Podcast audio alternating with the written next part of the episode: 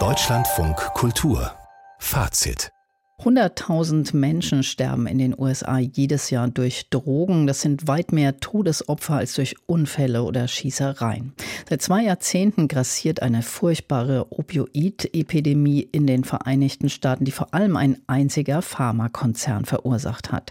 Die Firma Purdue, Eigentum der Familie Sackler. Die wiederum hat großzügig Kunst und Kultur gefördert. Ganze Museumsflügel und Galerien sind nach ihr benannt. Aber nachdem der Drogenskandal Skandal publik wurde, versuchten viele Kultureinrichtungen die Verbindung zu den Sacklers zu kappen. Andere, wie das New Yorker Metropolitan Museum, taten sich damit schwerer und es dauerte dort drei Jahre, bis die Verantwortlichen jetzt entschieden haben, den Namen Sackler aus sieben Galerien des Hauses zu entfernen. Seitdem ist ein gutes Jahr vergangen, in dem ein Umdenken in der Kulturfinanzierung eingesetzt hat, wie Peter Mücke aus New York berichtet. Schon 2018 hatten Aktivisten immer wieder vor dem Metropolitan Museum in New York demonstriert. Doch anders als andere Kultureinrichtungen tat man sich im Met schwer, die Verbindungen zu den Sacklers zu kappen. Der Milliardärsfamilie, die als Besitzer der Pharmafirma Purdue für die Opioidkrise mit Hunderttausenden Toten in den USA verantwortlich gemacht wird. Das Unternehmen hatte das Schmerzmittel Oxycontin aggressiv vermarktet und Suchtgefahren verschleiert. Doch es dauerte bis Ende 2021, bis sich das Met dazu durchrang, tatsächlich den Schriftzug Sackler aus sieben Galerien des Museums zu entfernen.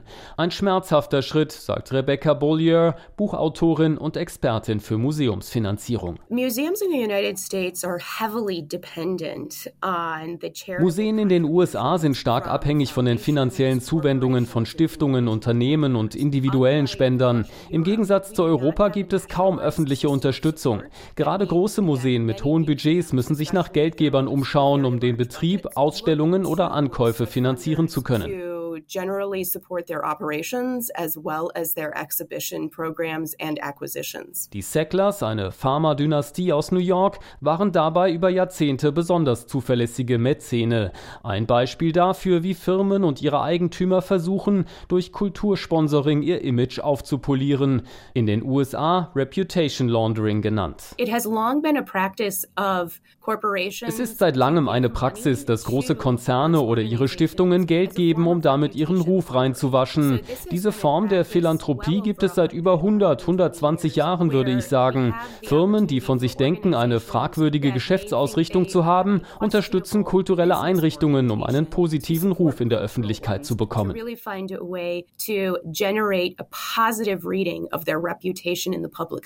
Das wahrscheinlich prominenteste Beispiel das Engagement des Tabakkonzerns Philip Morris, der in den USA zahlreiche Museen finanzierte, bis diese Praxis Ende der 90er Jahre in die Kritik geriet.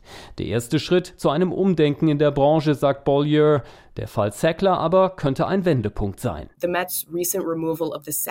Die Entfernung des Namens Sackler aus dem Met-Museum ist ein Schritt nach vorne, unethische Praktiken von Unternehmen über Generationen hinweg wahrzunehmen und darauf zu reagieren.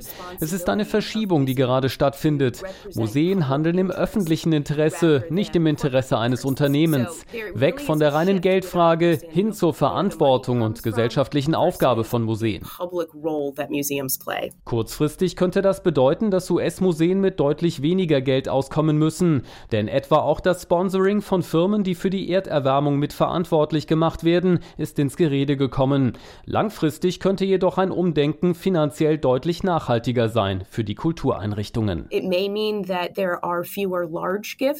Das kann bedeuten, dass Unternehmen aus Vorsicht weniger Geld geben werden. Es kann aber auch sein, dass Museen mehr Unterstützung aus der Bevölkerung bekommen werden. Seit der Corona-Pandemie gibt es es auch erstmals in den USA öffentliche Förderprogramme für Kultureinrichtungen. Museen suchen Wege, um sich finanziell breiter aufzustellen, um weniger auf die sehr, sehr wohlhabenden Spender angewiesen zu sein. Peter Möcke berichtete aus New York über ein langsames Umdenken, was dort eingesetzt hat über die Kulturfinanzierung.